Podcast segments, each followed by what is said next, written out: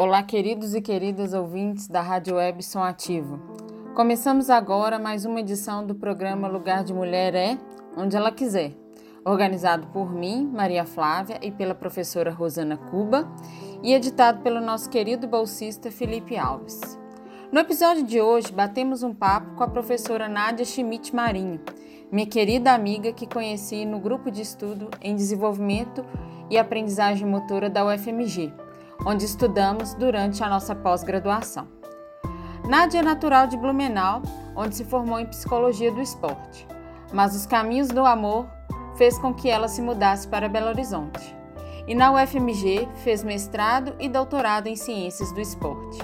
Entre uma pós e outra, se formou em educação física e atualmente é professora de ensino superior e uma das mentoras da Move Personal Kids, uma escola que auxilia professores de educação física na intervenção com crianças, promovendo melhoria em seu desenvolvimento motor.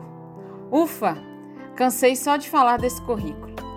Nessa conversa muito gostosa, Nádia comenta um pouco de sua trajetória, nos apresenta seus temas de pesquisa e traça o cenário de prejuízos que as crianças passam nessa situação de distanciamento social em função da pandemia. Nádia querida, primeiramente em nome da equipe da Rádio Web Som Ativo, quero agradecer pelo aceite do convite para falar um pouquinho para os nossos ouvintes sobre sua trajetória tão diversa. Parabéns pelo seu percurso. Bom, como são muitos fatos que temos curiosidade em te ouvir, vamos pelo início. Você foi atleta de ginástica rítmica desde a infância até a adolescência. Esse esporte é conhecido pela grande exigência nos treinamentos mesmo nas categorias de base, pelas horas de treino e até pelo controle de peso que é exercido nas atletas. Conte para nós como foi essa experiência. Como conciliava com os estudos? Por que parou de treinar em alto rendimento? Como foi a transição da rotina de treinamentos para o cotidiano sem competições? O que o esporte trouxe para sua vida? Primeiramente, eu gostaria de agradecer o convite da equipe da Rádio Webson Ativo. É, é um prazer é, poder falar aqui para vocês. Obrigada pela oportunidade. Bom, eu comecei na escola onde eu estudava, fazendo ginástica rítmica com tia Silvana. É, ela me convidou para ir para a escolinha da Fundação Municipal de Desportos de Blumenau e já na escolinha eu não parava de olhar a equipe treinando e ela cansou de chamar minha atenção, chamou a técnica e pediu para a técnica fazer um teste comigo. E assim eu passei para a equipe de treinamento, acho que não durou dois meses de, de iniciação, eu já comecei a trabalhar com a equipe de treinamento. Ali nós começamos a nos preparar para a nossa primeira competição nacional com a tia Rose, que até hoje eu amo de paixão e que é daí, de São Bento do Sul. E E aí a gente começou a, a né, treinar arduamente para esse campeonato brasileiro. Eu uh, tinha sempre bons amigos na escola que copiavam a matéria, me emprestavam os seus cadernos e tal. É, e aí, quando eu tinha, eu voltava das competições, eu fazia as provas atrasadas. É, mais ou menos era assim que funcionava. Tinha que correr atrás, né? Tinha que organizar muito bem o dia para estudar, fazer dever de casa é, deixa tudo em dia, porque senão, ah, se deixasse qualquer coisa atrasada, depois era muito difícil de recuperar. Eu parei de treinar no alto rendimento quando eu cheguei no ensino médio, no terceiro ano. Na época a gente fazia vestibular e, e as minhas aulas passaram a ser de manhã e de tarde. E como os meus treinos eram à tarde, é, eu optei por abandonar os treinamentos e me dedicar aos estudos apenas. Isso, quando isso aconteceu, eu também já trabalhava na escola com iniciação esportiva. Então, de certa forma, eu larguei a ginástica sem largar efetivamente. Ah, de certa forma, eu não larguei o cotidiano sem o cotidiano de competição, né? Porque como eu saí de atleta e virei auxiliar técnica e técnica de iniciação esportiva, trabalhei com iniciação de esporte popular também, esporte para todos na época, era um programa da prefeitura de Blumenau. Então eu acabei me mantendo em competição assim. E por muitos e muitos anos, até depois aqui em Belo Horizonte já eu trabalhei com psicologia do esporte, então as rotinas de competições continuavam de certa forma, só que obviamente, né, num ritmo diferente, porque não era eu que estava competindo, mas eram, por exemplo, os meus atletas. O esporte me trouxe. Acho que, nossa, me trouxe muitas coisas, né? Características pessoais, assim. Então, a, a ideia de persistir em, em algo que eu acredito, né? A ideia de que é, eu preciso ter disciplina, para conseguir algumas coisas, né? Que algumas coisas a gente consegue com mais facilidade, outras a gente tem que trabalhar mais para conseguir. É, que a gente tem que saber respeitar o outro no seu limite e se respeitar também. E o esporte te ensina a conhecer os seus limites, é, o quanto isso é importante, né?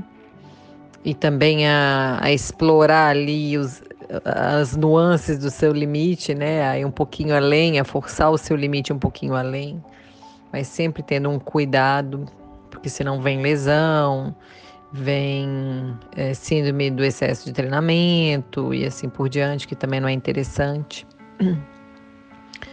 É, Ai, tem tantas coisas, eu acho que eu não vou lembrar todas assim, mas agora o que me vem à cabeça no primeiro momento são essas coisas, organização, né? Porque eu tinha que estudar e treinar, era, um, era a tarde inteira treinando, chegava em casa, eu tinha que. O tempo era contado, né? Para fazer os deveres de casa, estudar para as provas e tudo mais.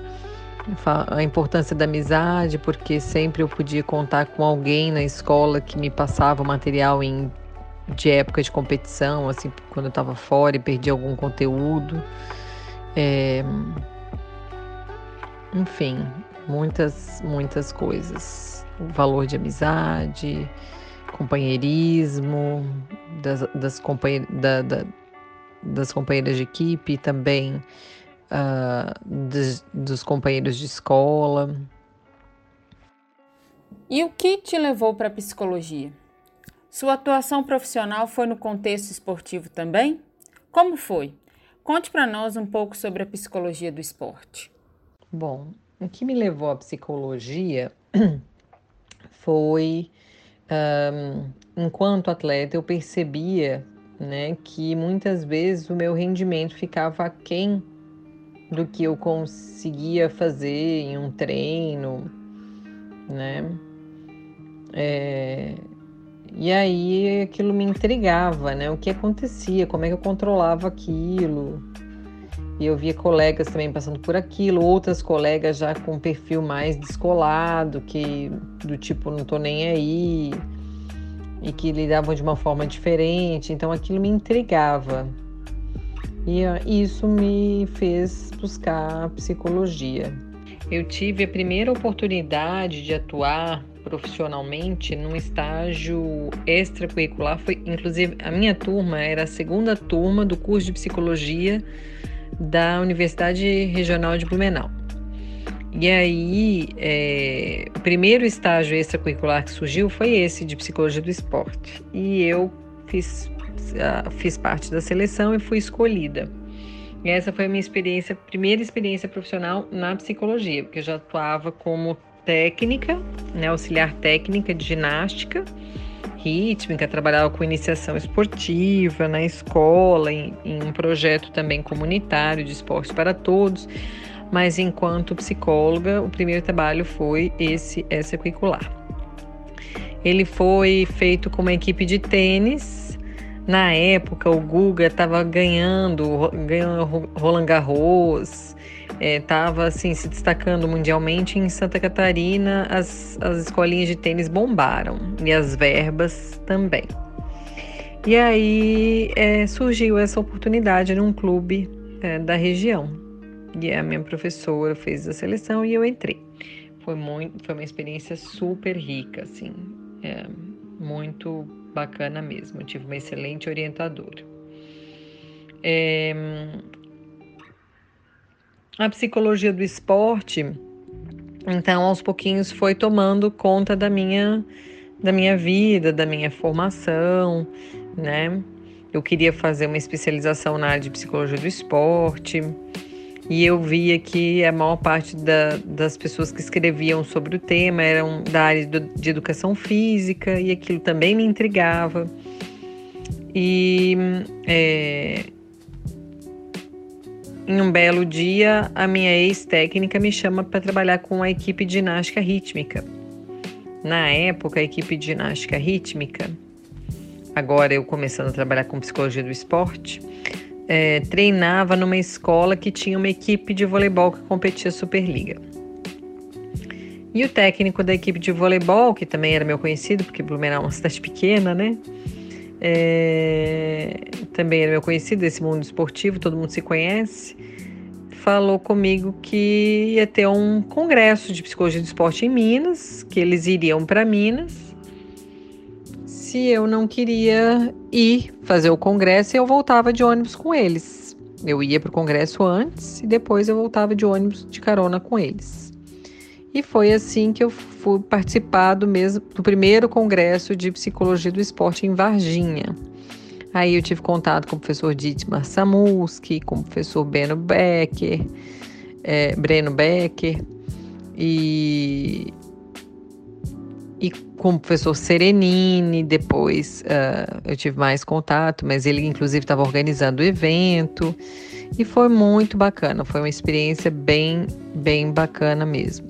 Abriu um pouco os meus horizontes e me fez querer dedicar o meu trabalho de conclusão de curso a uma pesquisa na área de psicologia do esporte, entendendo melhor a concepção de uh, fenômeno psicológico que os, os técnicos de alto rendimento tinham. Né? Então, para eles, o que, que era esse aspecto psicológico que todo mundo falava? Assim? E aí foi por aí que eu fui encaminhando o meu estudo de TCC. Como foi sua chegada em Belo Horizonte para a Universidade Federal de Minas Gerais? Fale um pouco sobre o seu ingresso no, no mestrado em Ciências do Esporte, estudando comportamento motor. Você investigou um tema que tinha certa afinidade com a psicologia, não foi? Conte para nós um pouco sobre essa pesquisa e os seus resultados. Bom, o, o, técnico de voleibol falava que eu tinha que investir na minha formação nessa área que ele queria me contratar para ser psicólogo do esporte da equipe da Superliga. Nesse meio tempo, chegou a seleção brasileira infanto-juvenil para treinar com a equipe é, fazer amistosos né, com equipes do sul do Brasil que treinavam, que, que competiam uma Superliga adulta, que né, não eram equipes uh, que estavam nas primeiras colocações e justamente por isso poderiam fazer jogos com a equipe de seleção brasileira infanto juvenil, jogos mais é, justos, vamos dizer assim, né? É, que dariam pressão uma boa pressão, mas que também é, teriam alguma oportunidade de êxito para os atletas que estavam em formação. Bom, nesse período, então, eu tive mais uma vez contato com o professor Serenini e conheci o meu marido. É, depois de nove meses que eu conheci ele, eu vim parar em Belo Horizonte.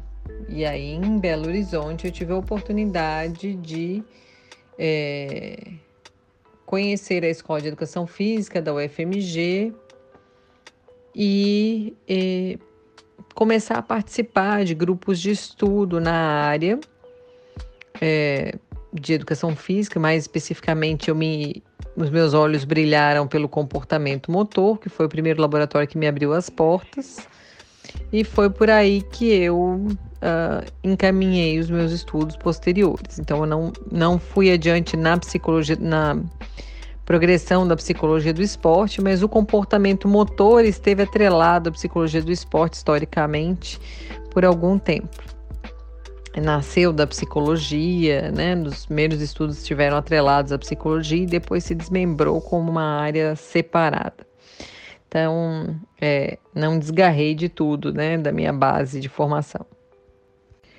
E um, o grupo, então, né, o GEDAN, Grupo de Estudos em Desenvolvimento e, Aprendiza e Aprendizagem Motora, foi o grupo que me recebeu naquele momento e de portas abertas. Eu comecei a participar das reuniões todas as sextas-feiras à tarde. Comecei a cursar disciplinas isoladas, que o professor Rodolfo me orientou a, a fazer essas disciplinas isoladas, auxiliar em algumas coletas de dados, na organização de eventos e buscar o meu lugar ao sol, né? Entender um pouquinho da área em si e qual seria a interface que eu encontraria para inserir o meu uma, o meu universo de pesquisa naquele novo contexto. E aí demorou algum tempo, foi um período difícil, assim, mas a minha base de atleta me ajudou bastante nisso, a persistir. E lá pelas tantas, o, o Leandro apresentou um trabalho sobre é, estabelecimento de metas, que é um aspecto motivacional vinculado à aprendizagem, que pensei, é por aí, né? Vou partir desse, dessa interface psicologia, é, comportamento motor, que eu acho que é aí que é o gancho do, do, do, do meu interesse. Né? Porque quando você faz pesquisa, você tem que gostar daquilo que você estuda. Aquilo tem que fazer sentido para você, senão é, se torna um fardo e não uma uma curiosidade que você alimenta todos os dias, enfim, que você tem acorda e tem vontade de estudar, né? Então, essa foi a interface que eu encontrei. E aí, estudando sobre estabelecimento de metas eh, na aprendizagem motora, eu observei que alguns estudos apresentavam efeitos eh, positivos, outros não. Realizei um primeiro estudo uh, colocando uh, um percentual de metas aqueles resolvi trabalhar com dificuldade da meta. E aí é, estabeleci a dificuldade da meta a, par eu, a, partir do desempenho inicial dos aprendizes lá do meu estudo. Né? Então eles faziam 10 tentativas iniciais, o desempenho deles, por exemplo, era 1, aí eu acrescentava X% aquele valor e ali era a meta dele. Então, o grupo de meta difícil tinha um acréscimo de 10%, o grupo de, desculpa, o grupo de meta fácil tinha um acréscimo de 10% do desempenho inicial e o grupo de meta difícil tinha um acréscimo de 30%. E o que eu percebi é que o desempenho bom, é uma coisa que já acontece, que eu já tinha estudado, né? Que o desempenho dos iniciantes muda muito rápido. Então, aquela meta que a princípio era para ser uma meta difícil, rapidinho se tornou uma meta fácil. E aí eu comecei a olhar os outros estudos, como é que eles faziam e tal, e percebi que aquela contradição nos resultados tinha a ver um pouco com essa estratégia, né, que, que os pesquisadores usavam para estabelecer metas. Outro aspecto que eu percebi que não era controlado era o perfil de orientação à meta. O que é o perfil de orientação à meta? É, é uma tendência do, da pessoa de se sentir bem sucedida com um tipo específico de, de meta. Então, o, o sujeito orientado à tarefa, ele, tem, ele tende a se sentir bem sucedido quando, para alcançar a meta, ele tem que se esforçar bastante. Então a gente espera que esse sujeito lide muito bem com dificuldades, com metas mais difíceis. Os sujeitos orientados ao ego, por sua vez, que é o outro perfil, é, ele acredita que se ele tem que se esforçar, é porque ele não é bom naquilo, então ele tende a desistir. Então ele lida bem com metas que, que estejam dentro do, uh, do que ele dá conta de fazer. Então, é, se não for para ele não for fácil, relativamente fácil, moderada, fácil, ele tende a abandonar a tarefa. Bom, é, fui fazer meu estudo de mestrado, procurando esses sujeitos. Uh, no final das contas, em função do tempo, eu só trabalhei com sujeitos orientados à tarefa. Um grupo com meta uh, fácil, um grupo com meta difícil e um grupo com me sem meta. Só que a meta dessa vez não foi estabelecida via percentual.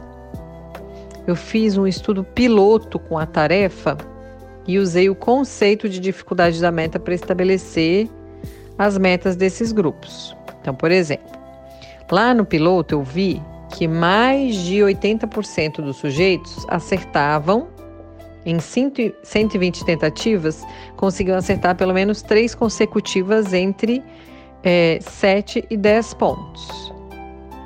Já os uh, menos de 10% dos sujeitos conseguiam acertar três vezes consecutivas entre 9 e 10 pontos em 120 tentativas. Então eu parti desse desempenho, desse resultado de estudo piloto, para estabelecer o que é, ia ser parte do grupo, a meta do grupo de meta difícil e a meta do grupo de meta fácil. Então, na literatura, quando menos de 10% dos sujeitos conseguem alcançar uma meta, essa meta é considerada difícil. Bom, é, e mais de 80%, então é uma meta fácil, né? Os resultados acabaram mostrando que a meta difícil é, beneficia a aprendizagem motora de sujeitos orientados à tarefa e ainda falta a gente saber se também beneficia a aprendizagem dos sujeitos orientados ao ego, né? Que a gente não, não abordou esse perfil especificamente no trabalho. Saltando para o seu doutorado, como surgiu o interesse pelo desenvolvimento motor? Explique para nós um pouco dessa área e de sua pesquisa durante seu doutoramento. Bom, Desde que eu cheguei ao FMG, o meu interesse era estudar mais o desenvolvimento motor, dentro da área de comportamento motor. Mas não existia essa linha de pesquisa para a prova de mestrado. Ela só foi existir bem depois, né? Ela foi inserida como parte da, da de linha de pesquisa da pós-graduação bem depois, quando eu já ia tentar o doutorado. E aí, então, quando o professor Rodolfo abriu a linha de pesquisa, eu tava, eu era recém-mãe, não conseguia fazer prova, logo em seguida, logo em seguida não, né? Quando a minha menina tinha quatro anos, eu resolvi então voltar a estudar, fazer o doutorado. E aí eu obviamente, né, vi a linha de pesquisa e desenvolvimento, falei, ó, é por aí que eu vou. É, eu, é, a área de desenvolvimento motor estuda mudanças no comportamento motor ao longo do ciclo de vida.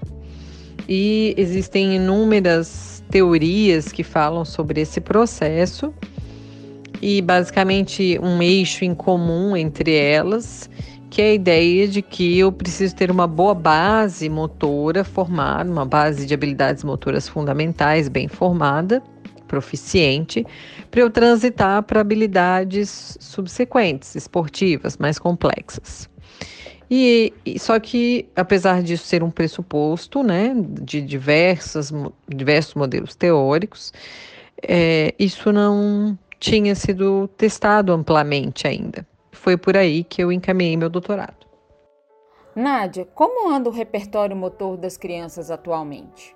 O que os estudos têm trazido de informações sobre a oportunidade de prática dos pequenos? Dá para falar sobre relação entre oportunidade de prática de habilidades motoras e nível nutricional? Por exemplo, crianças com alto índice de massa corporal e o seu nível de desenvolvimento motor? Bom, o repertório motor das crianças atualmente é, é, vem sendo caracterizado como abaixo da média. Né? E os estudos apontam que a oportunidade de prática, quando é, é dada à criança desde o início da infância, oportunidade de, de prática, quando é que é início da infância, Nádia? É dois anos, né? Aquela prática de atividade física passa a ser hábito daquela criança, é parte da rotina dela. Como comer, dormir, escovar os dentes, né? Aquela prática também faz parte da rotina dela. Então, ela tem uma maior probabilidade de desenvolver a sua base motora de uma forma ampliada e de tornar essa base motora proficiente. E isso vai trazer a ela uma melhor percepção da sua competência motora, uma percepção mais positiva da sua competência motora e uma maior probabilidade de se manter ativa ao longo da vida. Então, a gente observa, né, pelo que as evidências têm trazido na literatura, que a importância de, do desenvolvimento de uma boa base motora né, para promoção de um estilo de vida ativo, é, que traga maior qualidade de vida para a população mundial. Bom, com relação a, a, ao nível nutricional e oportunidade de prática, a gente vai observar que crianças que têm desde o início da infância que praticam atividade física, elas têm maior probabilidade de desenvolver sua competência motora e desenvolver suas capacidades físicas, né? Força, é, resistência aeróbica, é, flexibilidade, etc. É, e isso vai trazer uma menor propensão ao desenvolvimento da obesidade. Porque a criança que pratica atividade física orientada desde o início da infância, ela tende a usar mais o seu tempo livre também para fazer atividade física. Então, ela brinca de brincadeiras mais ativas do que as crianças que não têm atividade física orientada. Então, olha que bacana, né? A gente pode ter, por exemplo, uma ótima educação física escolar, desde a educação infantil e também escolinhas que vão estimular essa formação de motora de base.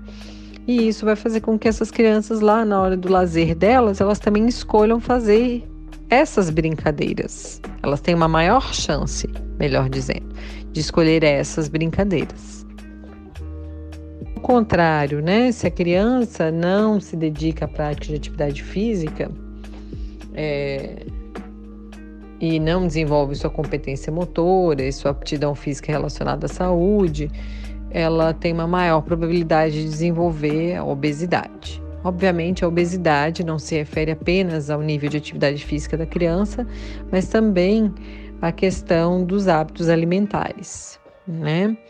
Mas aqui a gente está falando de uma probabilidade é, e não de uma afirmação certeira, ok? Existe uma maior probabilidade. Nádia, mais uma vez, muito obrigada por falar conosco e pela, parabéns pela sua trajetória. Sabemos o quanto é difícil conciliar a docência, a pesquisa e a maternidade. Você é malabarista, foi um prazer enorme entrevistá-la, minha amiga. Para finalizar, deixe um recadinho para os nossos ouvintes. Eu que agradeço a oportunidade de participar desse momento. Realmente a rotina tem sido puxada, mas fiquei feliz de poder participar. Muito obrigada. Desejo sucesso a vocês aí. Para vocês, ouvintes da Rádio Web Som Ativo, é, fica a dica. As atividades físicas beneficiam inúmeros aspectos da sua vida, inclusive a aprendizagem de conceitos, de matérias, aí você vê todo dia que você passa horas na cadeira. Se você fizer uma atividade física aeróbica, vários estudos apontam que você pode ter inúmeros ganhos na aprendizagem desses conteúdos. Então, não fique parado, movimente-se, busque ser ativo. Isso traz benefícios para a sua saúde física, psicológica e também para a sua aprendizagem. Um abraço a todos, fiquem com Deus. É isso aí, pessoal. Finalizamos mais um episódio do programa Lugar de Mulher é onde ela quiser. E para fechar essa programação dessa sexta-feira, segue aí uma playlist bem legal. Um abraço.